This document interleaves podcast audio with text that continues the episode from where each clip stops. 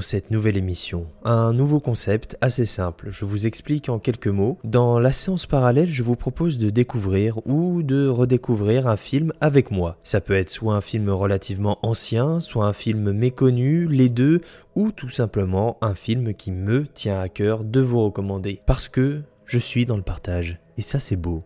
Pour ce premier épisode, je vais parler d'un film que j'ai découvert récemment. Il est très connu, ou plutôt son protagoniste principal, au redoutable sens du spectacle. Avec ce film, le maître du slasher et du fantastique Wes Craven nous amène en voyage. Direction Elm Street, petite banlieue calme des États-Unis, mais qui est en réalité hanté. Un terrifiant personnage parcourt les songes de jeunes adolescents en pleine puberté avec un look reconnaissable entre mille, le vieux chapeau poussiéreux, le visage calciné et des lames acérées greffées au bout de ses doigts. Alors, laissez-vous porter par votre sommeil, plongez dans les méandres du rêve, car Freddy sera là pour bercer vos nuits. The kids of Elm Street don't know it yet, but something is coming to get them. There's something out there, isn't there? Le principe de ce film et de toutes ses suites, plus ou moins réussies, hein, c'est de faire la connaissance de personnages divers, souvent des jeunes lycéens d'ailleurs, et de les voir se faire trucider dans un flot d'hémoglobine et de sadique inventivité de la part d'un personnage à la fois mystérieux et haut en couleur. Celui-ci se manifeste dans le récit dès le moment où les protagonistes se mettent à dormir paisiblement, ou pas, car une fois les adolescents perdus au pays des songes, Freddy Krueger est là pour faire la visite horrifique de leur pire peur. Et c'est à ce moment que cet énième slasher américain des années 80 se différencie de ses pairs. À l'instar de Ghostface, Michael Myers ou Jason, ce tueur fou utilise les subterfuges et les tours de passe-passe fantaisistes pour torturer ses victimes avec un malin plaisir. Et ce sadisme néo-comique mis en scène ici, c'est la principale porte d'entrée dans ce nouvel univers pour les spectateurs. On se prend à s'amuser du malheur des autres et d'attendre avec impatience le moment fatidique. Comment Freddy va-t-il tuer tel ou tel personnage?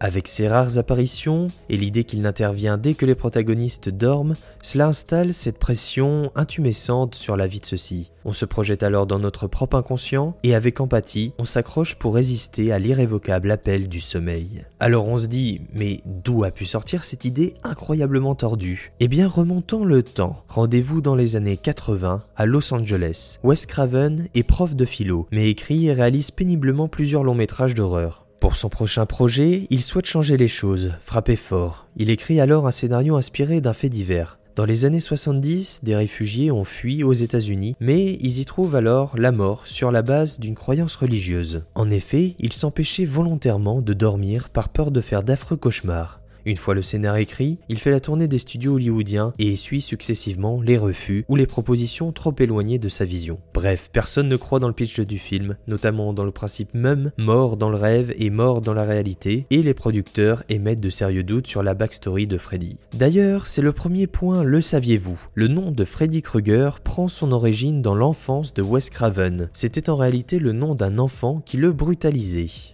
Retour en 1984, Craven trouve le seul studio qui accepte de produire son film New Line Cinema, un distributeur surtout habitué donc dans la distribution de films plus que dans la production de longs métrages. Le patron Bob Shane signe, l'affaire est conclue et le tournage débute dans la foulée.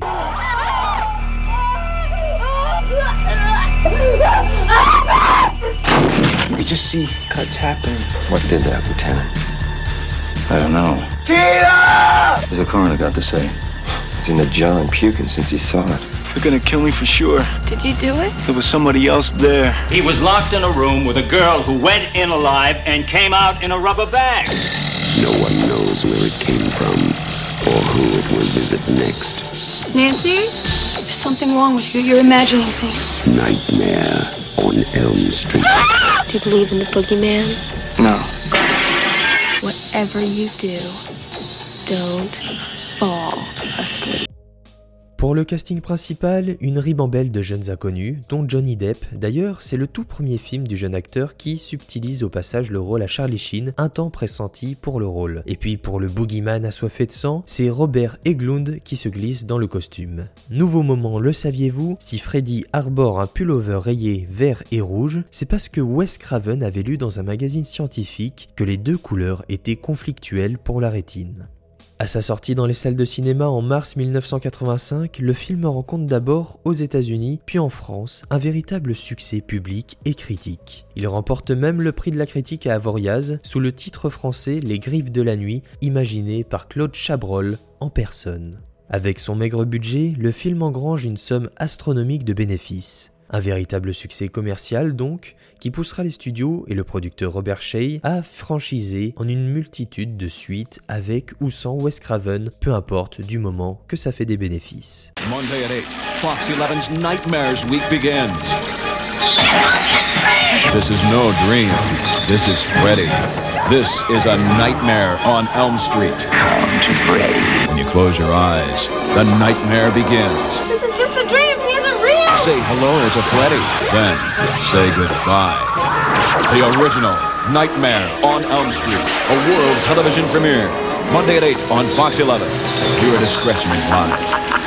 Freddy devient ainsi une icône immanquable du cinéma fantastique et passionne autant qu'il terrifie toutes les générations. Aujourd'hui figure de la pop culture, il aborde pourtant au cours de ses apparitions des thèmes bien sérieux, représentatifs de leur époque et qui peuvent encore faire écho à notre vie actuelle. Ce qui saute immédiatement aux yeux, c'est la volonté de la part du cinéaste de faire fi des convenances, dans sa mise en scène, la technique, la narration, le montage, l'esthétique, et ne se prive pas d'écorcher les oreilles les plus prudes dans une réplique qui deviendra culte et qui colle encore aujourd'hui à l'irrévérencieux personnage. Bitch!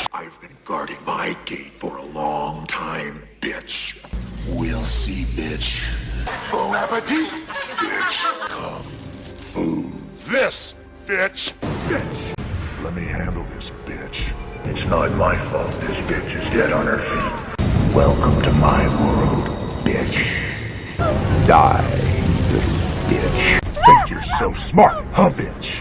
Dans une certaine mesure, on peut également voir le film comme un teen movie, d'une pertinence rare sur les personnages et leur vie mise en scène ici. On retrouve alors la thématique de la vie complexe des lycéens avec leurs relations amicales, amoureuses et tous leurs problèmes, et surtout le décalage générationnel avec les parents qui n'y comprennent rien et sont montrés comme de vieux abrutis conservateurs qui ne prennent jamais au sérieux leur progéniture. Ainsi, Wes Craven dresse le portrait de deux générations qui ne se comprennent plus et témoigne d'un véritable problème de société caractéristique d'une époque d'insouciance et de mouvements de solidarité et de liberté. Mais aussi, sous l'ère Reagan, une population divisée qui vit dans un déni perpétuel, caractérisé par le nihilisme que témoignent certaines productions culturelles de l'époque et une frange plus traditionnaliste, attachée aux traditions et à la religion, que l'on retrouve dans une forme d'évangélisation forcée de la jeunesse par le biais d'un nouveau machin qu'ils adorent et réclament tous dans leur foyer, à savoir la télévision. Ainsi, cette jeunesse ne se reconnaît plus et refuse d'adhérer à telle ou telle partie, souhaitant tout simplement vivre l'insouciance de leur jeunesse. She's the only one who can stop it. If she fails, I'm your boyfriend now, Nancy. no one will survive.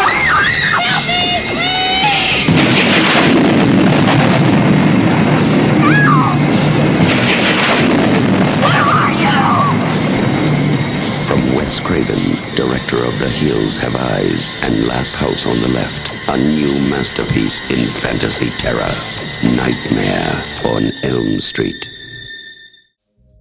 Vous l'aurez compris, ce film et plus largement cette saga, c'est un sacré morceau de viande que l'on peut passer au grill de toutes les façons. Résultat, on se retrouve avec un bébé bien moche mais que l'on aime de tout notre cœur, qui nous fait rire, nous fait peur et nous intrigue inlassablement. Oula, euh, je me rends compte que la métaphore du bébé est assez bizarre dans ce contexte. Bon, euh, n'en tenant pas compte et gardons plutôt à l'esprit que Freddy c'est génial, que Wes Craven est un génie du genre et je terminerai en vous souhaitant de faire de beaux rêves.